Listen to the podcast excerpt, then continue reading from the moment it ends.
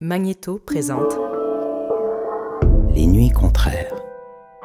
L'art mis en son. Francophile dans la ville. Une série qui brosse le portrait de personnages qui se racontent à travers trois lieux montréalais signifiants pour eux. Ils ont en commun de ne pas avoir le français comme langue maternelle et de l'avoir adopté au fil du temps. Le français en étant ma passion, euh, je souhaite la partager avec le plus de monde possible.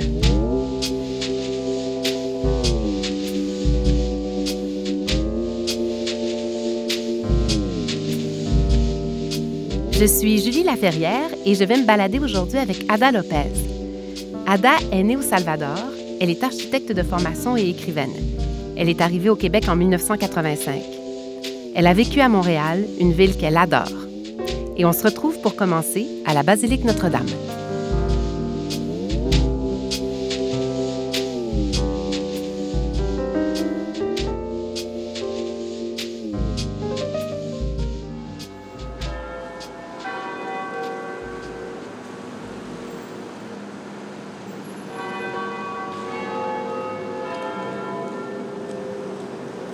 La cathédrale Notre-Dame, ici à Montréal, ben, c'est quelque chose qui devrait être connu de partout dans le monde.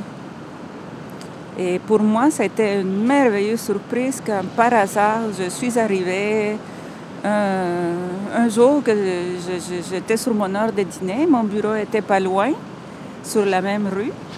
Et euh, en me promenant, ben, je dis Oh, quelle belle église je vais voir. Et je suis rentrée. Ça a été une des plus belles découvertes que j'ai faites à Montréal.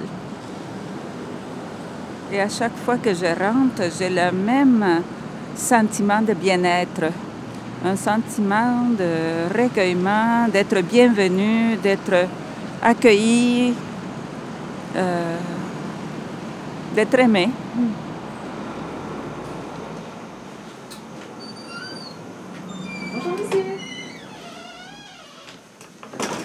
Ce qui m'a toujours frappé, ce que j'ai recherché à l'époque, et je le retrouve encore, c'est le silence, cette paix qu'on retrouve ici.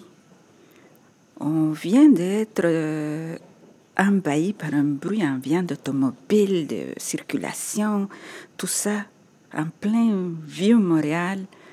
Puis on rentre ici et c'est le silence.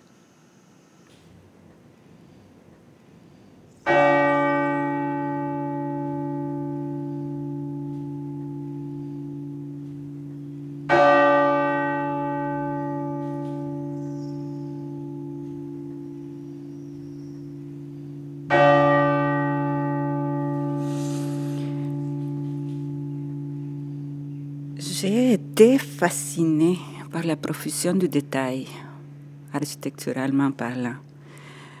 Euh, je n'avais jamais vu un lieu avec autant de détails. Ah, moi, j'ai, toujours aimé cette bleu qui, qui, qui côtoie les dorures dans, dans l'hôtel. C'est, c'est comme si on arrivait dans le ciel. c'est, c'est, c'est, c'est presque la perfection.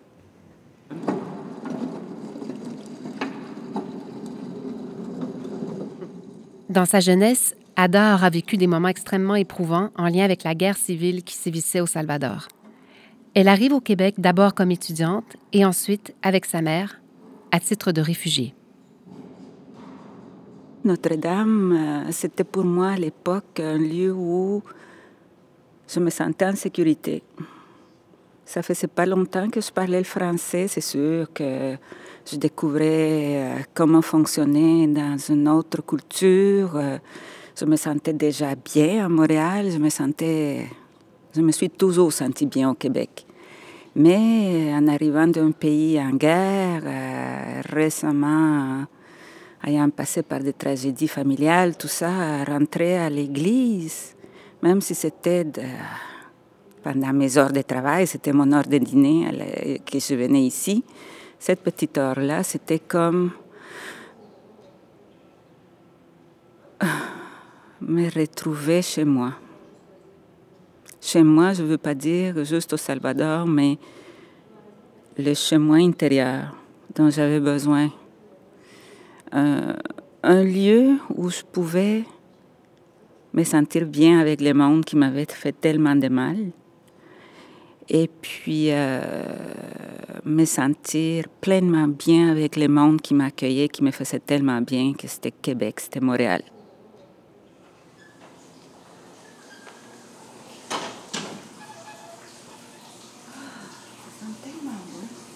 Ada dit d'elle-même qu'elle appartient à l'espèce tropicale. Alors, à sa demande, au cœur de l'hiver, nous nous rendons dans les serres du jardin botanique. C'est tellement bon. Ça sent la terre humide. C'est. Ah, ça sent chez nous. Mais mon chez nous où je suis née, parce que mon chez nous où je vis euh, heureuse, ben, c'est ici.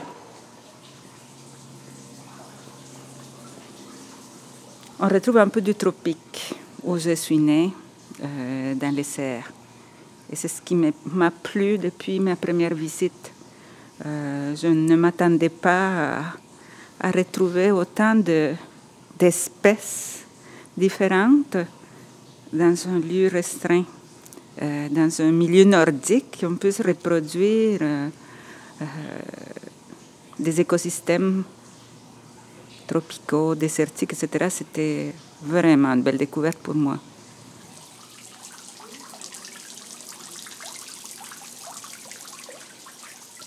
Euh, en Amérique latine, on ne connaît pas le Québec quand on pense au Canada. Quand on pense au Canada, on pense au monde anglophone, point. Maintenant, c'est moins difficile de faire connaître le Québec grâce aux réseaux sociaux et tout, tout, tous ces, moyens de communication. Mais quand je vivais au Salvador, ben, tout ce qu'on nous montrait à l'école, ben, c'était le Canada, les capitales, les villes. J'ai connu le fleuve Saint-Laurent à l'âge de 8-12 ans en géographie, mais je ne savais pas qu'on parlait français sur les rives du Saint-Laurent. Ça, personne ne me l'avait montré. Alors, de découvrir ce côté latin et de les vivre au jour le jour, de côtoyer ça ici au Canada que j'ai découvert euh, à l'école primaire, c'est magique. J'aime ça.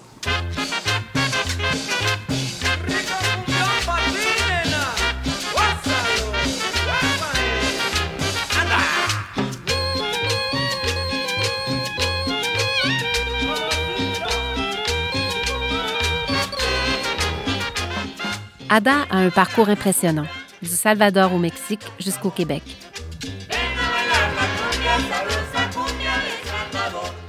Du pays où je viens, le Salvador, euh, ça a toujours été un pays avec une violence latente. Même euh, dans ma tendre enfance, on vivait dans la peur des coups d'État parce que c'était une dictature militaire. Alors, euh, on avait, je me rappelle, j'avais 7 ans et à l'école, euh, au lieu de nous montrer la grammaire ou les mathématiques, ben, on nous montrait comment nous cacher sous les pupitres comme pour éviter des bombardements, et comment mettre du ruban dans les fenêtres pour pas que les vitres en éclatant nous blessent. Alors, je ne peux pas dire que cette odeur-là me fait penser à la paix, mais ça me fait penser au bonheur des moments partagés en famille, euh, avec... Euh, la possibilité d'aller se baigner à la mer euh, après une journée d'école, euh, même si on habitait la capitale, le pays est tellement petit de 20 minutes, une demi-heure, on était euh, du, volcan, du pied du volcan au centre du pays, ben, où est située la capitale. Une demi-heure plus tard, ben, on était au bord du Pacifique, puis on pouvait aller se baigner. Alors, tout ce bonheur-là, ben, c'est cette odeur-là qui me fait penser à ça.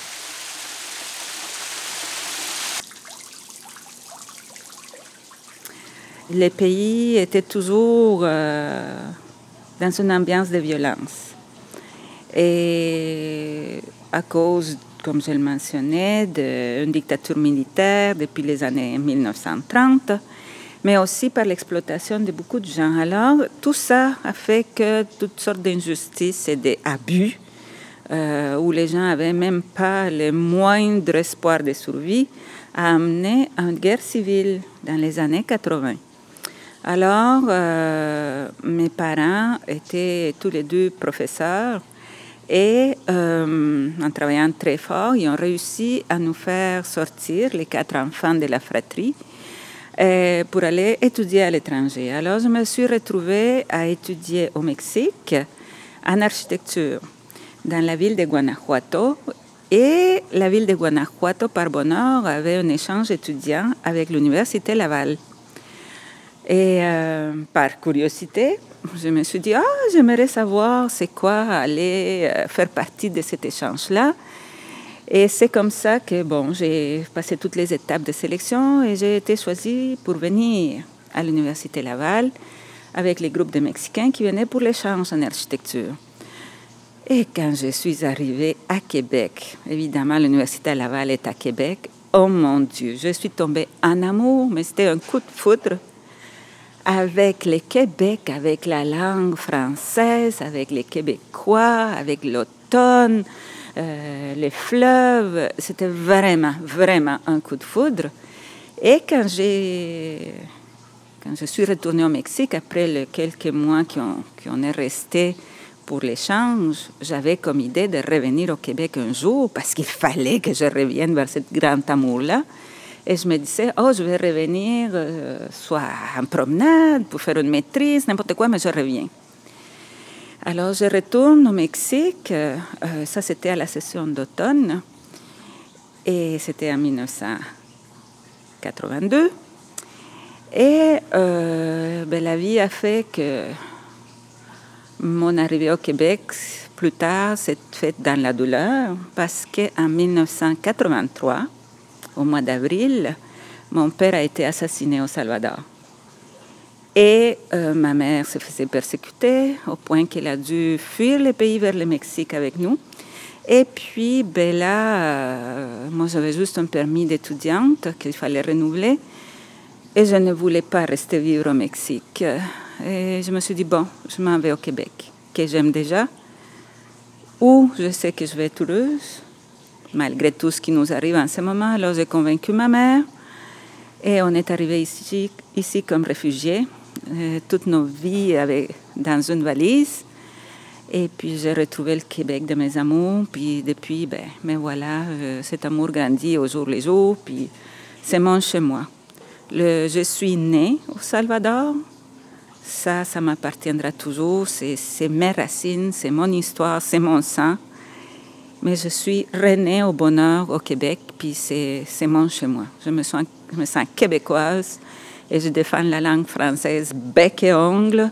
Et puis euh, voilà, c'est ça mon parcours de mon arrivée au Québec.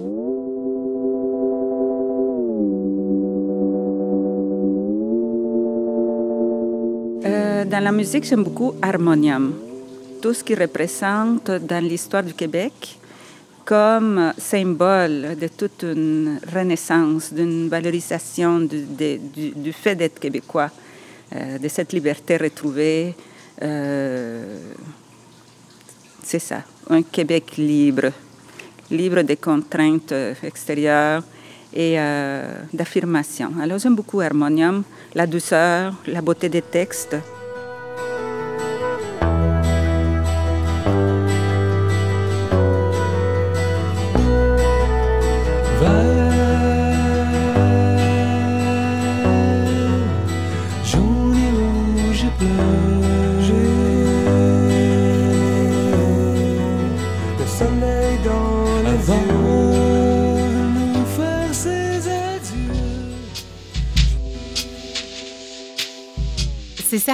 Ada est sensible à l'architecture et à la littérature. Mais ce qu'il faut savoir aussi, c'est qu'elle connaît très bien l'univers des bibliothèques et qu'elle voue un amour indéfectible à Sol, Marc Favreau, qui a été déterminant dans son apprivoisement de notre culture. Tout ça m'a donné envie de lui faire découvrir la bibliothèque Marc Favreau. Les artefacts, c'est vraiment son chapeau. Oh! oh. En entrant, c'est la section jeunesse, selon ce que je vois. Puis, il y a une vitrine où on découvre les chapeaux et les souliers, ainsi que de la cravate. Oh mon Dieu, même la poubelle est là. Waouh! sa poubelle. Oh, oh mon Dieu, c'est émouvant. de voir son chapeau de cyprès puis ses souliers, mon Dieu, on dirait un vrai Mandien. Ça ne veut pas dire que tout le monde se connaît. Non, ça, faut pas croire. C'est pas si simple, tout le monde se connaît pas parce que la Terre, comme elle est ronde comme une pomme, elle roule dans l'espace, elle roule, elle roule, elle roule. Chaque jour, elle fait le tour du monde. Elle roule, mais le monde, lui, il bouge pas, il tourne pas, il tourne pas rond, le monde, c'est bien connu. C'est ça qui m'a impressionné toujours des sols. La facilité qu'il avait de jouer, de jongler avec les mots et pouvoir donner autant de sens social à des mots détournés, à des mots qui ne sont pas dans le contexte de la dénonciation, mais qui, par son discours, par sa façon de les mettre ensemble, il devenait euh, un vrai euh, défenseur de l'humanité, de l'environnement. Tout ça par la façon comme il connaissait sa, sa langue. Et ça, ça m'a toujours fasciné. Il reste là, le monde, il bouge pas. Il est pas fou, le monde, il n'y a pas le goût de perdre sa boule, hein? Alors il reste là, collé à la même place toujours. Seulement, comme, comme il est nombreux, le monde, alors il y en a partout, collé partout, partout, partout, tout autour de la Terre. Partout autour. Alors forcément, il y en a qui ont le dessus. Mais quand je suis arrivée au Québec, je ne savais pas parler. Je n'avais jamais, et encore moins l'écrire, la lire non plus. Et puis, euh, je n'avais jamais suivi des cours de français. Euh, l'hymne français, c'est le premier contact que j'ai eu avec la langue française, c'était la Marseillaise. J'étais très jeune, puis tout d'un coup, mon père chante la Marseillaise dans une langue que je ne connaissais pas, puis que sonnait jolie. Puis je lui demande, qu'est-ce que tu chantes? Puis il me dit, oh, c'est la Marseillaise, l'hymne de la France ça m'a marqué. Comment ça se fait que mon père au Salvador, où on parle toujours espagnol, connaissait la Marseillaise, l'hymne de la France? Alors ça, ça démontre, maintenant je le comprends, qu'au Salvador, il y a un goût pour les Français, depuis toujours. Allons enfants de la patrie, le jour de gloire est arrivé. Et je ne me rappelle plus.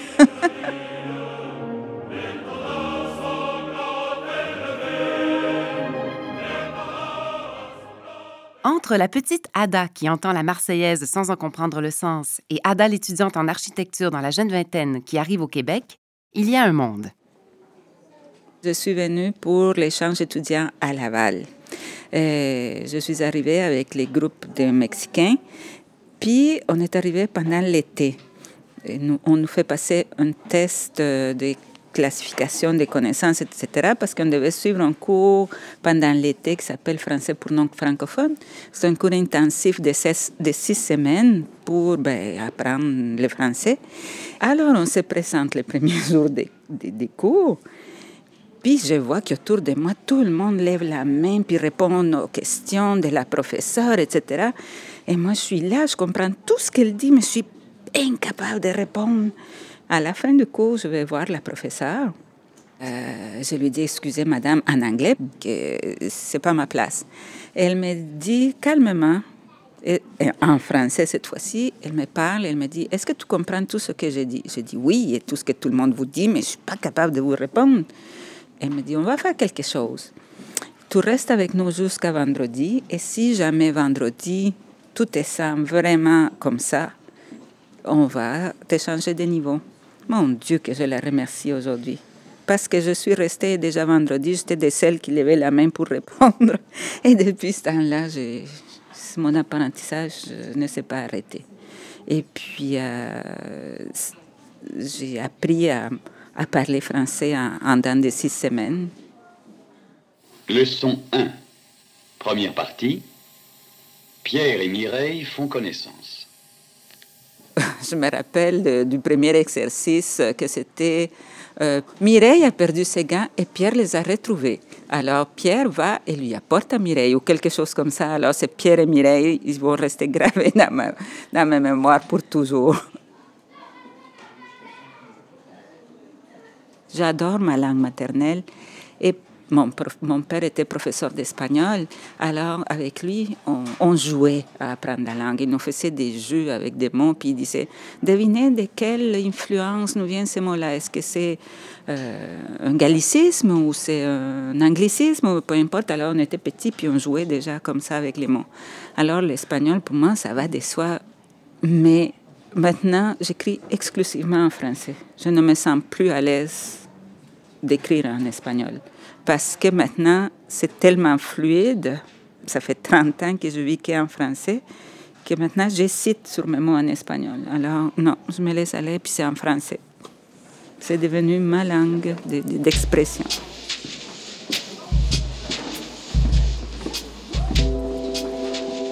Merci à Ada Lopez de s'être baladée avec nous. Merci à Lucie Kéchichiande de la Basilique Notre-Dame, à Martine Asselin d'Espace pour la vie au Cerf Tropical et à France Genet de la Bibliothèque Marc Favreau pour leur accueil. Prise de son, montage et musique originale, Magnéto. Entrevue et réalisation, Julie Laferrière. Français, oui. Dit, est-ce que vous pouvez me dire qu'est-ce que ça veut dire, voulez-vous coucher avec moi ce soir? Le monsieur est mauve devant 35 filles. Florilège.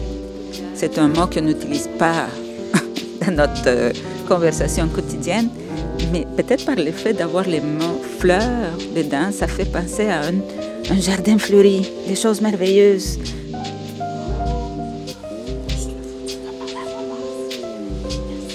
rouflaquette.